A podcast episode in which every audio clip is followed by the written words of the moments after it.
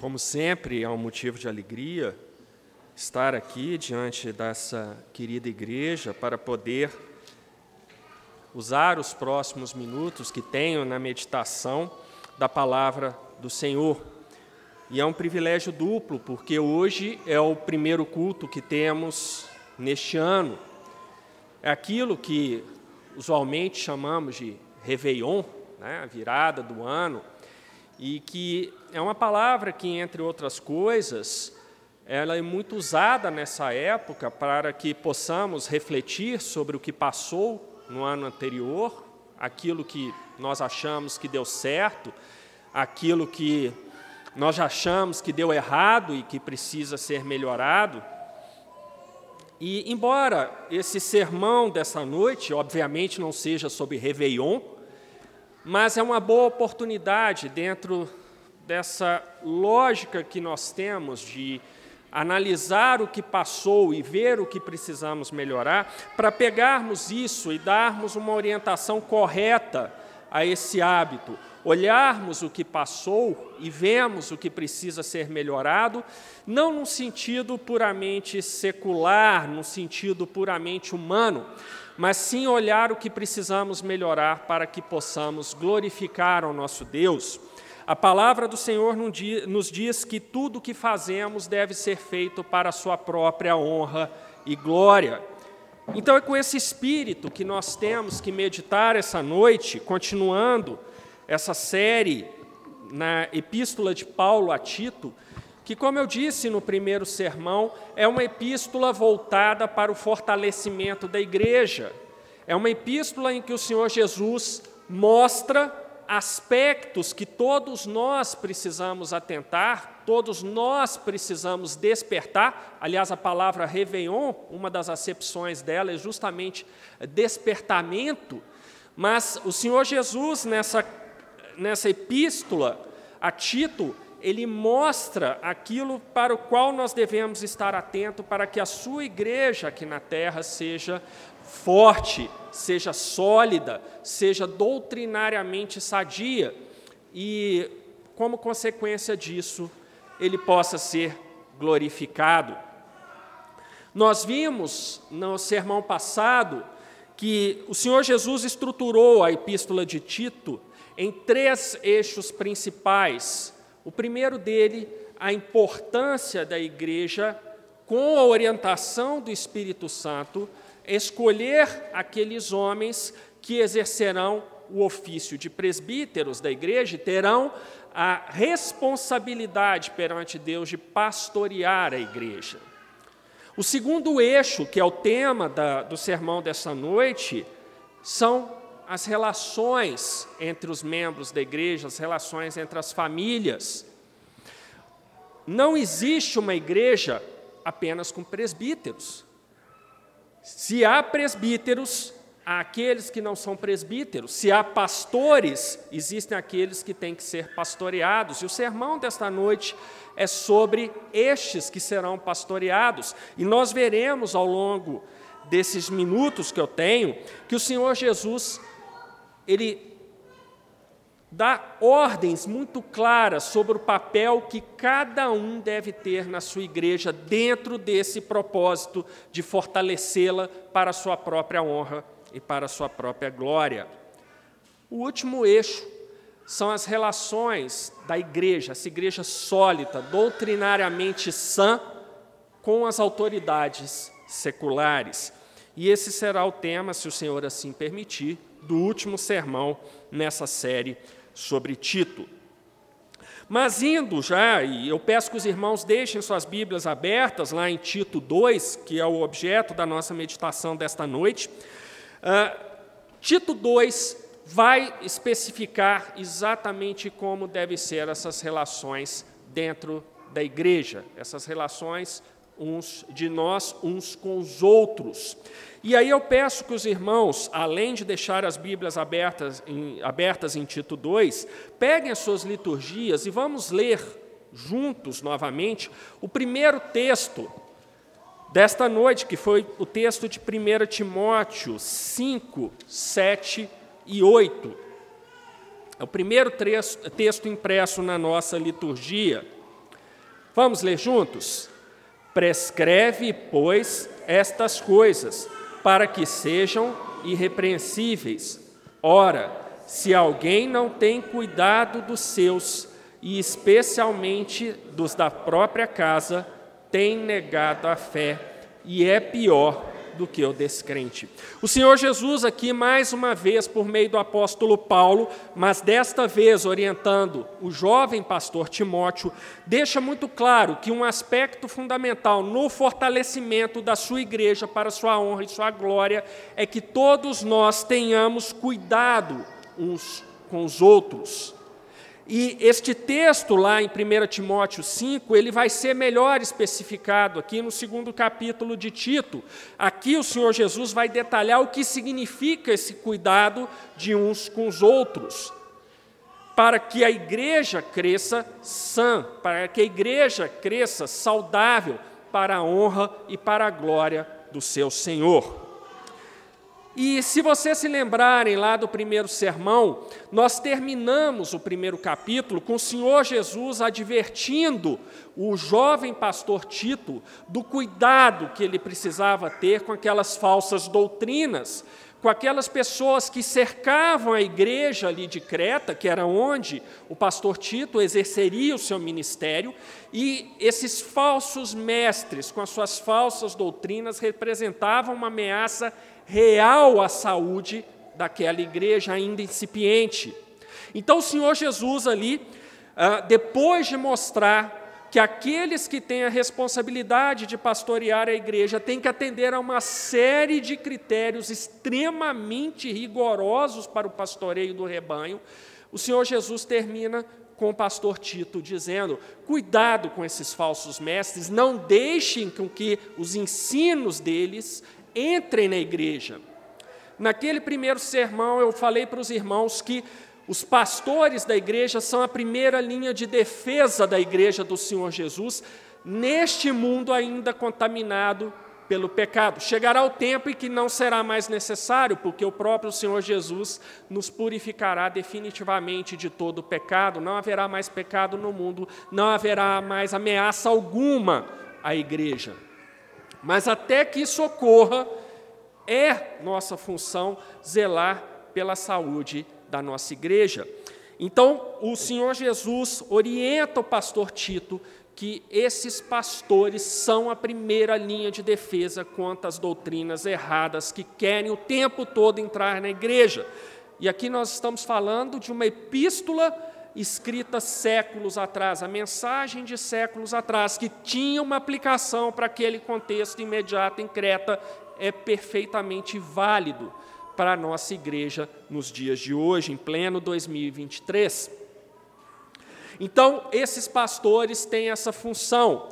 Mas, como eu disse no início, uma igreja não é feita apenas de pastores. Se há pastores, há aqueles que precisam ser pastoreados. E estes que precisam ser pastoreados, qual seria a função deles dentro da igreja?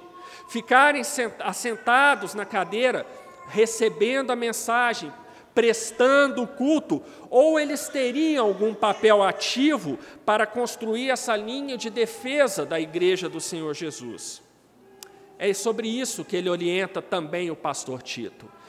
Aqueles que são pastoreados também têm uma missão importante a cumprir dentro da igreja, para que essa igreja cumpra o seu objetivo maior de ser luz do mundo e de glorificar a Deus em tudo que ela faz.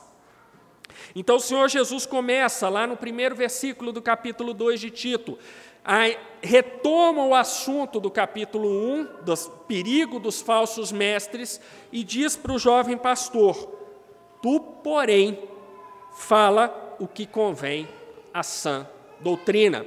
Ou seja, aqui o Senhor Jesus fecha aquele raciocínio lá do primeiro capítulo, mostrando os pastores da igreja, eles têm que falar aquilo que convém à sã doutrina. E de onde essa sã doutrina sai? Sai da palavra de Deus.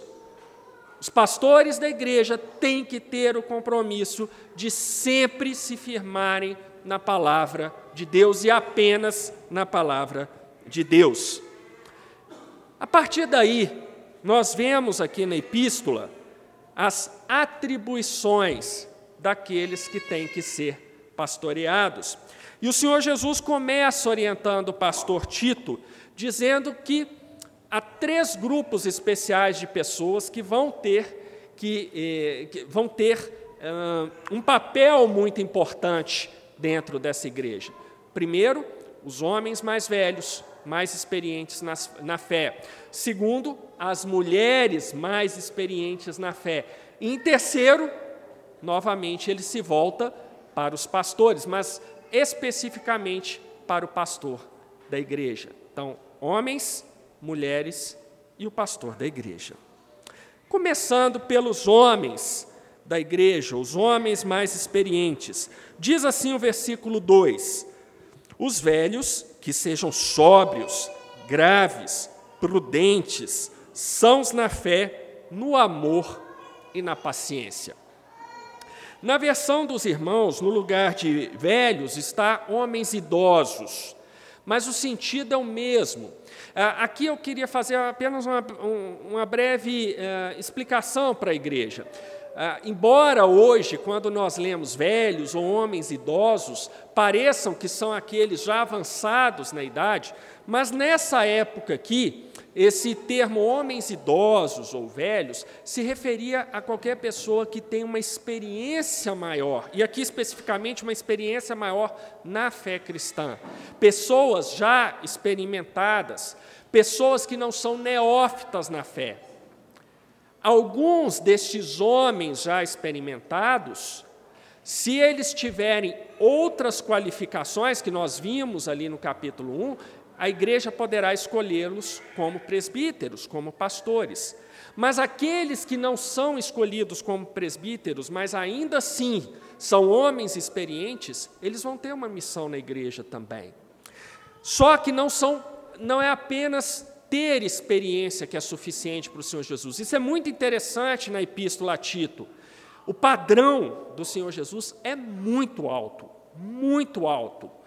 São coisas impressionantes que ele passa e que ele exige de cada um de nós. Veja o que ele diz dos homens mais experientes. Eles têm que ser sóbrios, ou seja, temperantes. Isso significa que eles não podem ser dados a entusiasmos pueris. Se os irmãos forem lá no Antigo Testamento, no primeiro salmo, nós vemos que o Senhor já nos alerta que a, a, firmeza, a capacidade de não nos deixarmos levar por qualquer vento de doutrina é uma das marcas que o crente tem que ter. Os ímpios não. O Salmo primeiro fala isso claramente.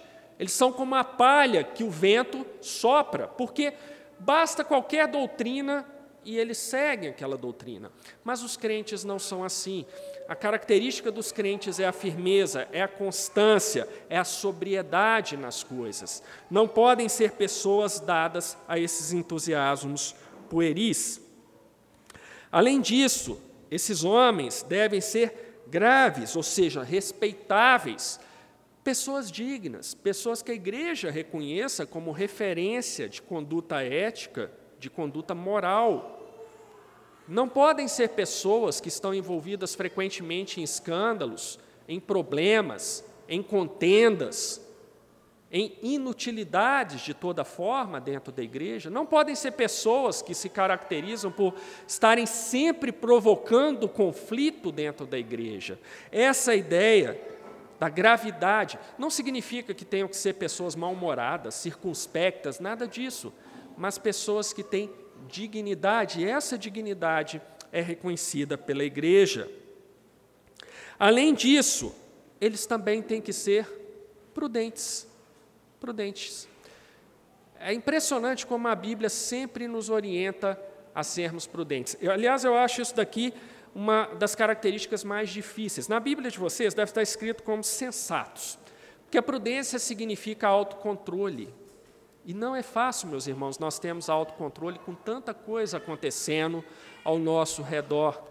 Mas a orientação do Senhor Jesus é que esses homens mais velhos, mais experientes na fé, eles precisam ter esse autocontrole, eles precisam ser prudentes, eles precisam ser aqueles que têm sempre uma palavra de, para tranquilizar a igreja e não para provocar situações conflituosas, brigas, contendas, dissensões dentro da igreja.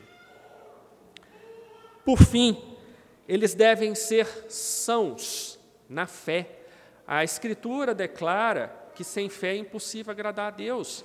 Então, esses homens precisam ser sãos, eles precisam ser sólidos na sua fé. Não é qualquer pessoa mais experiente que atende essa qualificação, mas aqueles que são experientes e sãos na fé. Além disso, eles também têm que ser sãos no amor. Olha de novo aqui uma palavra, na paciência. É, é interessante notar que aqui o Senhor Jesus vai dando as qualificações, e as qualificações elas não são independentes entre si, não são qualificações muitas vezes separadas, mas uma reforça a outra, uma está interligada à outra. Uma é pré-requisito para a outra. Isso é muito interessante aqui nesse texto. E qual o papel desses homens mais velhos? Por que eles têm que ter todas essas qualificações? Vejam, se os irmãos pegarem essas qualificações que aparecem aqui para os irmãos mais velhos, mais experientes na fé, os presbíteros têm que ter todas elas. Só que os presbíteros têm que ter algumas outras que o Senhor Jesus detalha, por exemplo, tem que ser hospitaleiros, tem que ter controle da sua própria casa. O Senhor Jesus detalha algumas qualificações a mais para os presbíteros, mas sem querer dizer que essas pessoas que aparecem aqui no, no capítulo 2 também não tenham que ter aquilo. Mas por que os homens mais velhos precisam ser tudo isso, sóbrios, graves, prudentes e etc? Porque a igreja precisa ter referências ali dentro. É a primeira razão esses homens mais velhos, mais experimentados na fé, eles têm que ser uma referência dentro da igreja. Lembre que no primeiro sermão eu falei que os presbíteros são a primeira linha de defesa da igreja contra os padrões do mundo, contra as heresias do mundo. Agora nós estamos construindo a segunda linha de defesa. E se o pastor cair, e se os presbíteros caírem, a igreja cai junto, o Senhor Jesus está falando: olha, existe uma segunda linha de defesa, até porque essa segunda linha vai ajudar a primeira linha. Essa segunda linha, esses homens mais velhos, com essa respeitabilidade, que são vistos pela igreja como crentes fiéis, eles têm uma função de não apenas serem referência para a igreja, mas também ajudar os presbíteros, ajudarem o pastor da igreja, ajudarem os presbíteros. Aqui eu distingo só por uma questão puramente didática, eu sei que o ofício é o mesmo, mas para que os irmãos compreendam claramente o que eu quero dizer.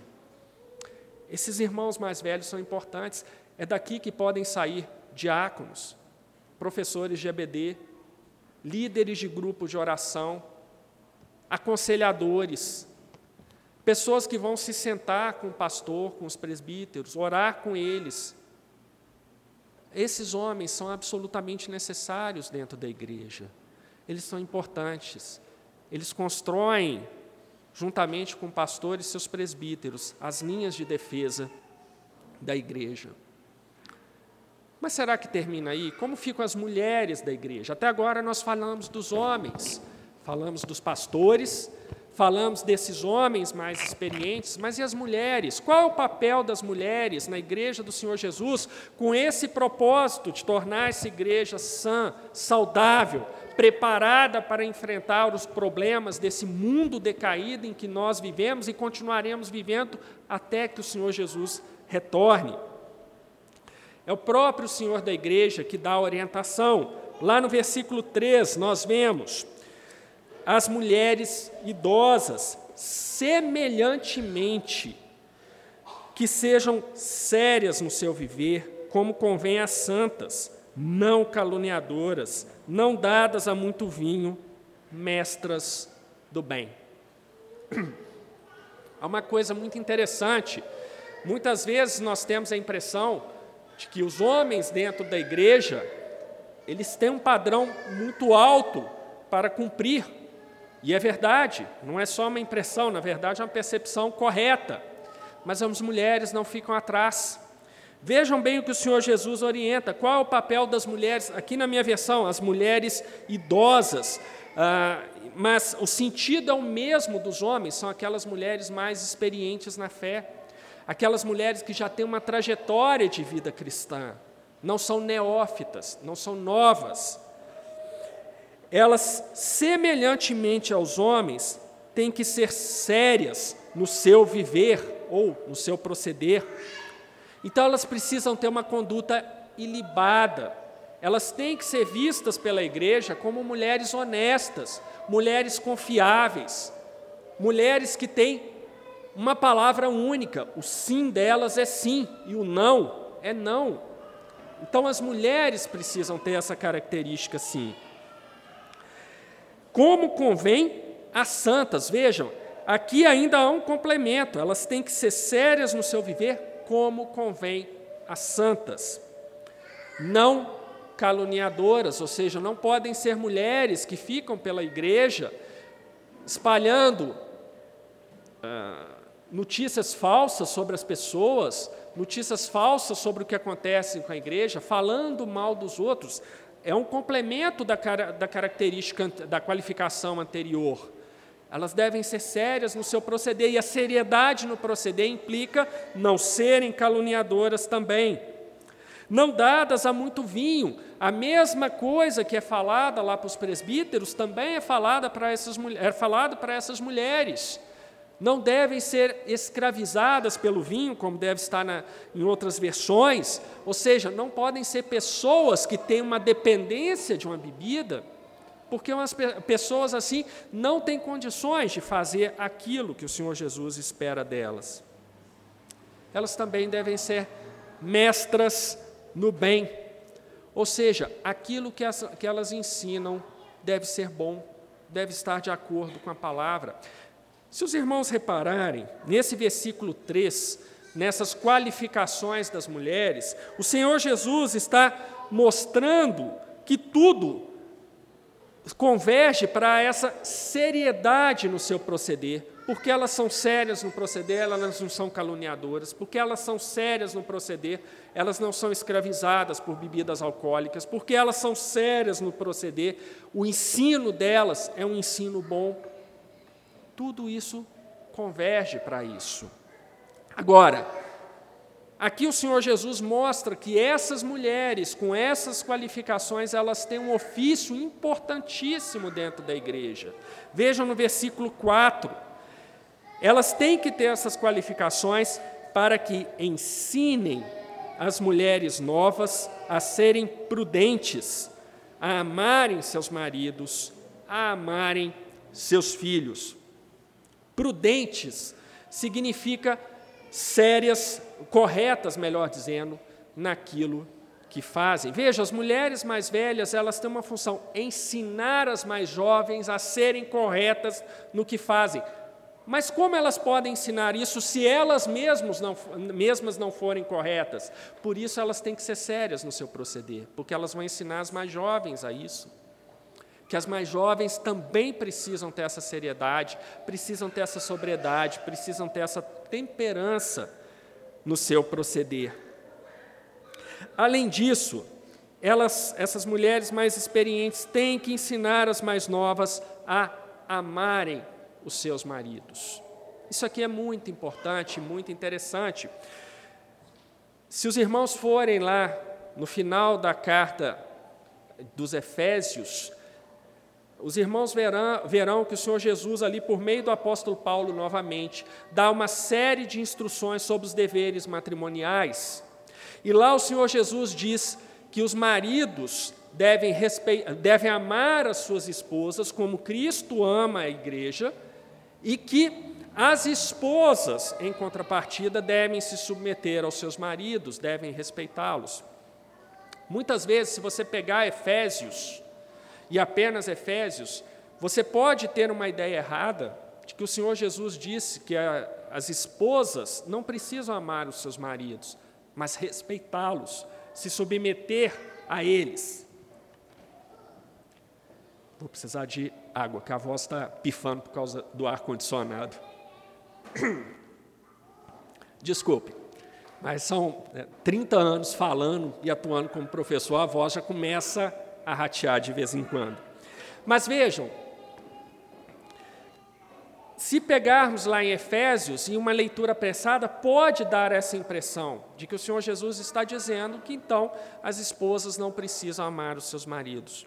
Não é isso. Aqui em Tito, o Senhor Jesus complementa a instrução para as esposas, dizendo que as esposas têm sim que amar os seus maridos. No original, o verbo usado aqui é o verbo filo, que é um verbo que normalmente as pessoas eh, falam que trata-se do amor fraternal. Enquanto que lá em Efésios, o Senhor Jesus usa o verbo agapo, que normalmente as pessoas falam que se refere ao amor de Deus, ao amor incondicional. Em muitos contextos, isso daí é correto.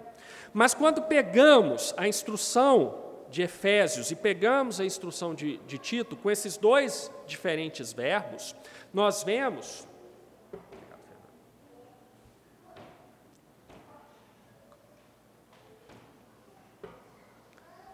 nós vemos que tanto um verbo quanto o outro no original, eles têm o mesmo sentido.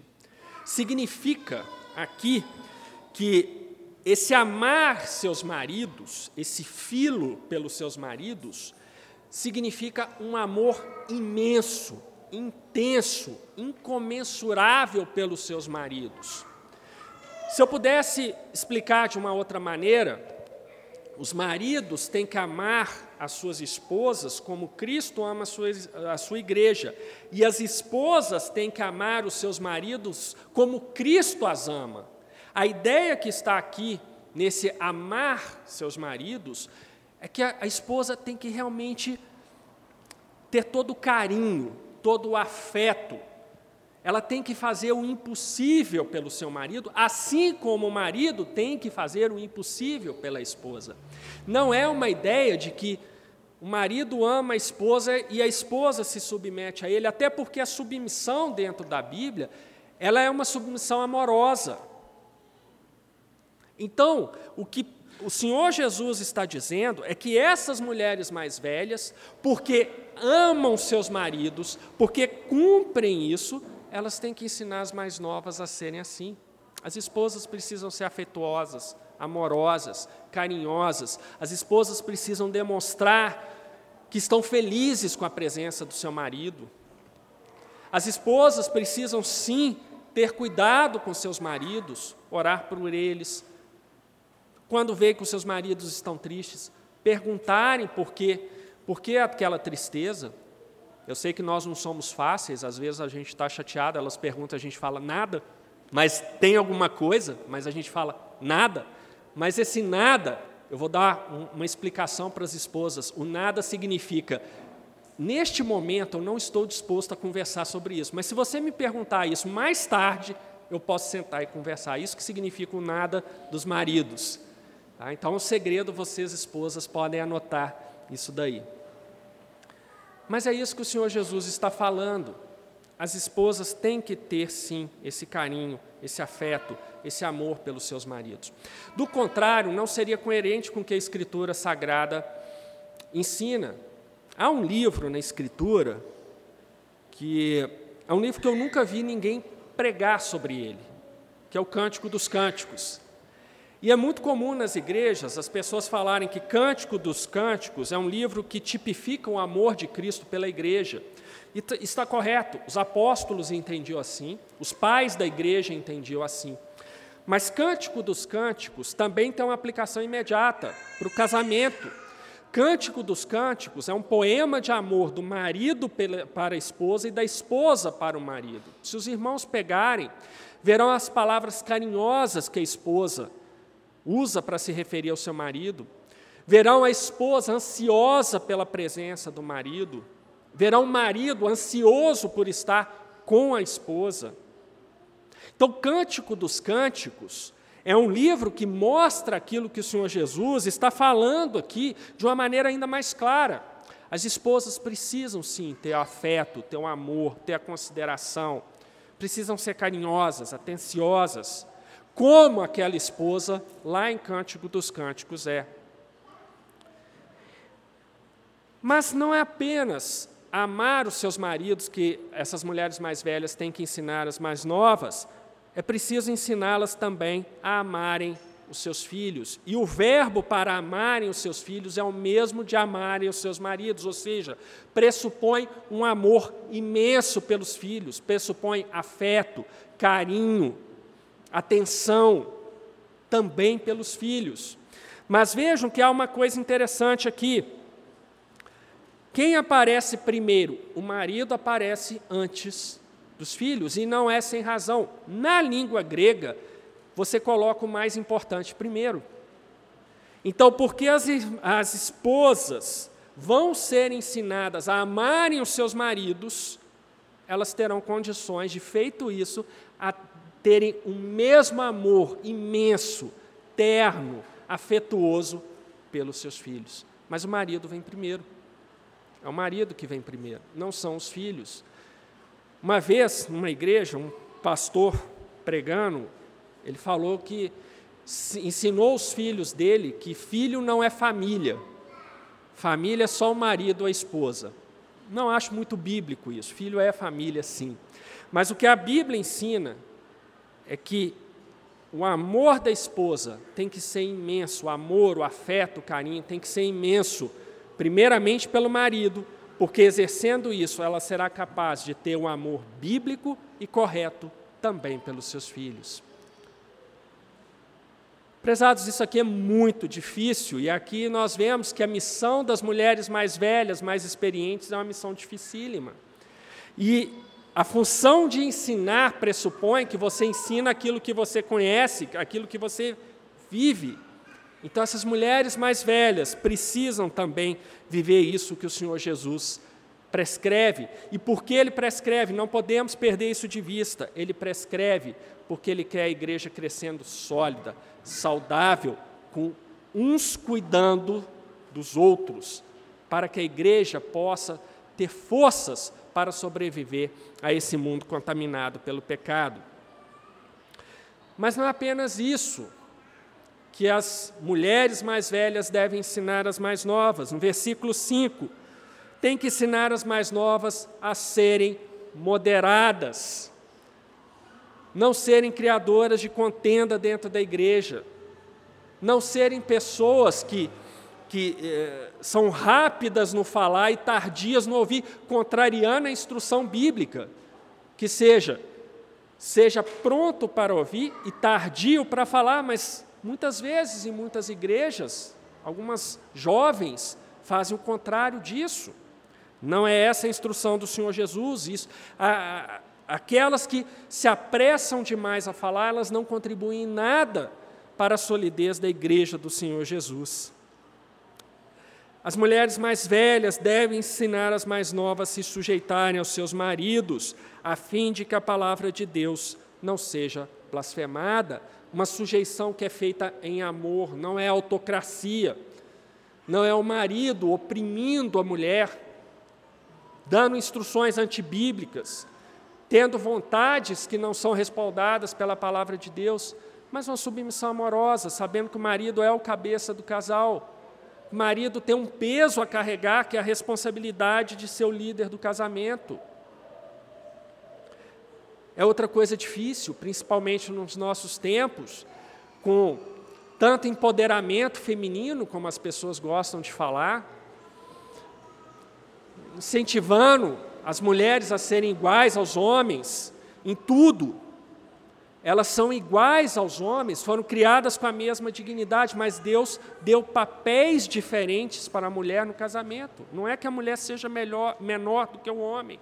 Não é, definitivamente não é, mas os papéis são diferentes. O cabeça do lar é o marido, ele responde por isso perante Deus, o que é pior, não é perante os homens, é perante Deus. Não há nada pior do que você ter que prestar contas para Deus, porque Deus sabe de todas as coisas. Então, essa submissão uma submissão amorosa, sabendo que este é um mandamento que vem de Deus.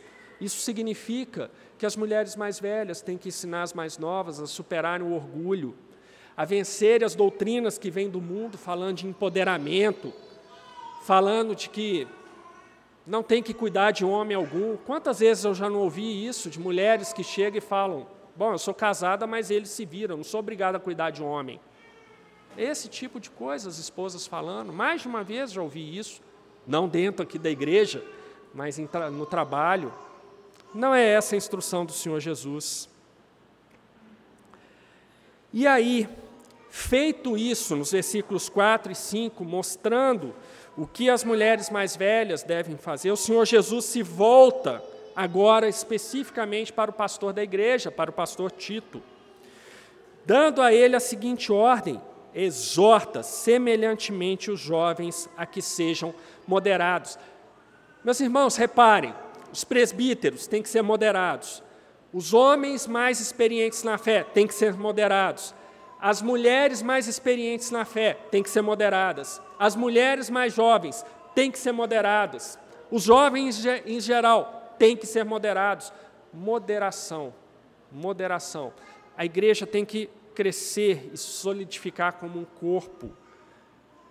Cada um tem que cuidar do outro, como nós lemos lá em 1 Timóteo, naquele primeiro versículo. O Senhor Jesus aqui está mostrando o que precisamos fazer para que Ele seja glorificado por meio da Sua igreja visível nesse tempo em que vivemos.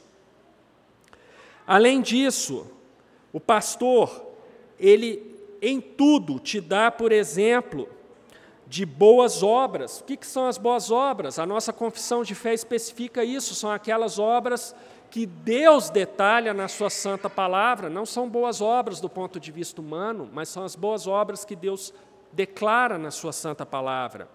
Além disso, o pastor tem que ser exemplo na doutrina, mostrando incorrupção. O pastor tem que ter solidez doutrinária. O pastor não pode ser aquele que se apega a qualquer vento de doutrina e passa aquilo para a igreja. Há uma frase que eu gosto muito, que foi falada pelo uma das palestras do pastor Jonas Madureira. Ele disse: púlpito não é lugar de experimento teológico. Infelizmente, hoje, muitos pastores usam púlpito para experimentos teológicos, para ideias que não são bem amadurecidas e, por isso, muitas vezes, se desviam bastante da palavra de Deus. O pastor da igreja não pode ser assim. Ele tem que ser, tem que demonstrar gravidade, ou seja, ele tem que ser uma pessoa que, tra que transmite seriedade, transmite prudência, transmite sensatez, sinceridade. Pastor tem que ser sincero. Até porque a posição pastoral implica que muitas vezes ele tem que exortar irmãos, tem que exortar presbíteros que trabalham com ele. Mas ele precisa ter isso também. Vejam, meus irmãos, não percam de vista que o Senhor Jesus está dando todas essas instruções para fortalecimento da igreja dele. As palavras são duras, são coisas difíceis de fazer, mas é assim que a igreja de Cristo se fortalece. Além disso, o pastor precisa ter linguagem sã e irrepreensível, para que o adversário se envergonhe, não tendo nenhum mal que dizer de vós. Meus irmãos, anda uma tristeza atualmente no meio das igrejas protestantes. Os pastores de YouTube, muitas vezes você fica com vergonha do que eles falam, na ânsia de serem modernos, de falar a linguagem dos jovens, uma mania de falar a linguagem dos jovens, como se os jovens tivessem uma, precisassem ter uma linguagem de baixo padrão.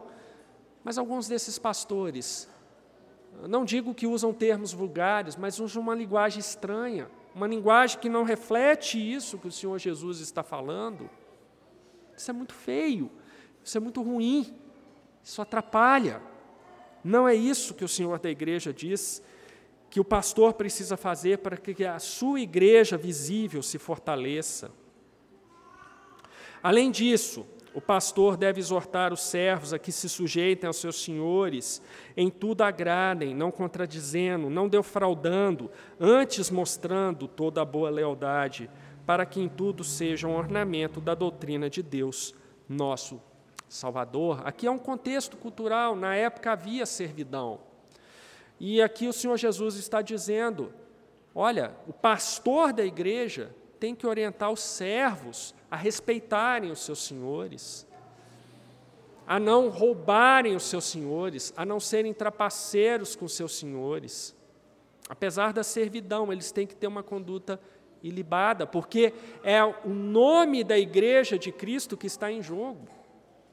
Então, os servos têm que ter a mesma conduta ilibada que é exigida dos presbíteros, dos homens mais velhos, das mulheres mais velhas, dos jovens em geral, é exigida também do servo. É a igreja que precisa se mostrar para o mundo, mas se mostrar de uma maneira honesta, de uma maneira que não envergonhe a palavra de Deus perante esse mundo decaído. E feitas essas considerações, com o Senhor Jesus aqui apresentando todos os critérios e o que ele espera de cada um dentro da igreja, o Senhor Jesus então mostra por que ele espera todas essas coisas. E aí, do versículo 11 ao versículo 15, nós temos a explicação doutrinária para essas exigências todas. Ele diz: porque a graça salvadora de Deus se há manifestado a todos os homens, ensinando-nos que, renunciando à impiedade e às concupiscências mundanas, vivamos neste presente século, sóbria e justa e piamente. Porque todos esses que eu citei na igreja do Senhor Jesus precisam ter esse padrão de conduta tão elevado, porque a ordem do Senhor da igreja é que mesmo nesse mundo ainda contaminado pelo pecado, tenhamos uma conduta ilibada, como convém àqueles que foram resgatados do pecado pelo sangue do Senhor Jesus. Nós precisamos ter esse padrão de conduta diferente dos outros, nós não podemos ser como os outros. Isso tem um preço grande para nós. nós uh, esse preço grande pode ser pago por meio de ridicularizações, de deboches, de desprezos, mas a ordem do Senhor da igreja é que nós tenhamos essa conduta ilibada, porque nós fomos salvos pelo seu precioso sangue, e nós precisamos refletir isso a cada dia, a cada tempo.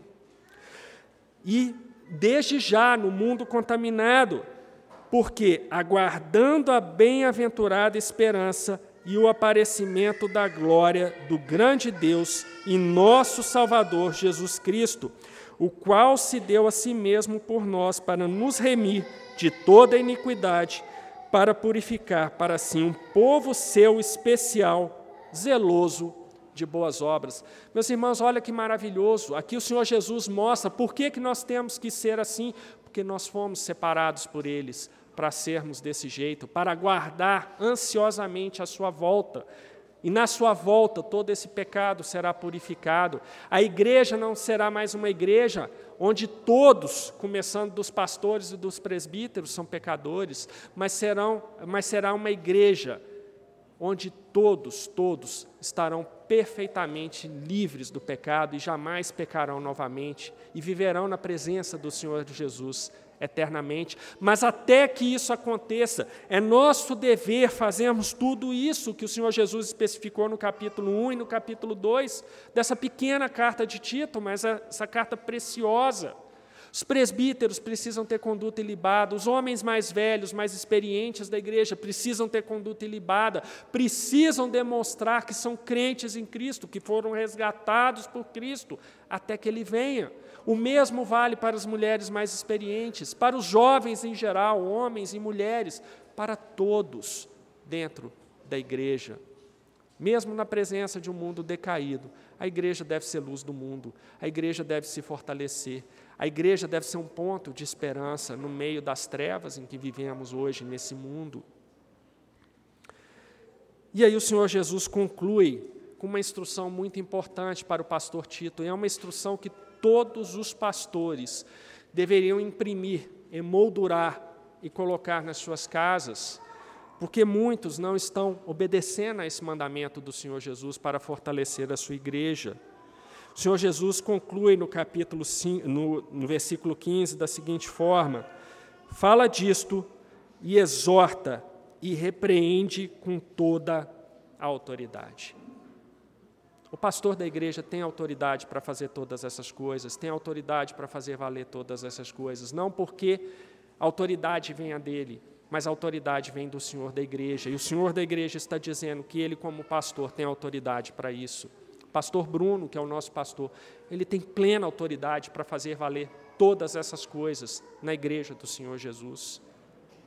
Para isso, ele precisa contar com a ajuda dos presbíteros, se necessário, dos diáconos, e, se necessário, de todos os membros da igreja. Cada um de nós tem o dever explicitado pelo Senhor Jesus de trabalhar ativamente para o fortalecimento da igreja. E o Senhor Jesus conclui dizendo que ninguém te despreze, ninguém despreze o que o pastor fizer para fazer cumprir isso aqui. São palavras difíceis, se nós repararmos, tudo que vimos no capítulo 1 e agora no capítulo 2, são tantas coisas difíceis. E se eu encerrasse esse sermão neste momento, seria um sermão motivacional quase. Já que estamos entrando no novo ano, muitas pessoas gostam de fazer resoluções. Bom, seria uma resolução. Eu agora vou cumprir isso que está em Tito 2. Mas seria a postura errada. Não é nada disso. O que vimos aqui no capítulo 2 de Tito mostra quanto o Senhor Jesus exige de nós, é um padrão muito alto. E é um padrão que nós, pelo nosso próprio esforço, não conseguimos alcançar. Quantas pessoas fazem resolução de ano novo, dizendo, como o pastor Bruno disse hoje de manhã na EBD, esse ano vou começar a academia, esse ano vou trabalhar mais a sério, esse ano vou estudar direito, e chega ao final do ano e nada disso se cumpre. Por quê? Um dos motivos, porque a pessoa está focada nela mesma. Ela está com aquela postura autocentrada, achando que ela mesma, dela mesma sai a força para falar todas essas coisas, para fazer todas essas coisas. Meus irmãos, o que o Senhor Jesus nos ordena no capítulo 1 e no capítulo 2 de, título, de Tito, nenhum de nós, por nós mesmos, por nosso próprio esforço, conseguimos realizar os presbíteros só atendem isso aqui pela orientação do Espírito Santo que provém do Senhor Jesus. As mulheres mais velhas só serão capazes de, capazes de ensinar as mais novas a isso tudo aqui se elas tiverem a orientação do Espírito Santo. Os homens mais velhos só serão um modelo para a igreja, só serão é, pessoas ativas dentro da igreja, dentro daquilo que o Senhor Jesus deseja, se eles tiverem a orientação do Espírito Santo que provém do próprio Senhor Jesus. Os jovens só aprenderão a ser moderados, a ser bênçãos dentro da igreja, fortalecendo a igreja, se eles tiverem a orientação do Senhor Jesus. O que me impressiona nesses dois pequenos capítulos de Tito é que o tempo todo o Senhor Jesus descortina a nossa absoluta incapacidade de conseguirmos atender o que Ele espera de nós por nós mesmos. E isso deve aumentar o nosso temor e tremor pela nossa responsabilidade dentro da Igreja de Cristo. Precisamos, nesse ano que se inicia, buscar cumprir essas, essa ordem do Senhor Jesus. Precisamos colocar isso sim como uma meta para esse ano, mas não uma meta humanista como todas as outras que são feitas. Não pode ser uma resolução centrada em nós mesmos. Nós precisamos, agora, nesse ano que se inicia, atentarmos para isso aqui, suplicarmos ao Senhor da igreja que o seu Santo Espírito nos habilite a realizar essas todas, todas essas coisas, que o o Espírito Santo de Deus possa mostrar nos nossos corações o quanto temos para fazer na igreja, o quanto precisamos fazer para que a igreja se fortaleça, cresça, sadia e com isso enfrente todas as heresias, todas as ameaças, todas as perseguições desse mundo que nos cerca. Que esse 2023, meus irmãos, seja um ano de uma resolução séria a respeito de todas essas coisas, mas uma resolução centrada na vontade de glorificar a Deus e sabendo que para isso precisamos da orientação do seu Santo Espírito, ou certamente chegaremos ao final desse ano tendo a certeza de que mais uma vez não conseguimos, mais uma vez fracassamos, porque ficamos tentando por nós mesmos e não tentando mediante orientação do Espírito Santo de Deus. Amém.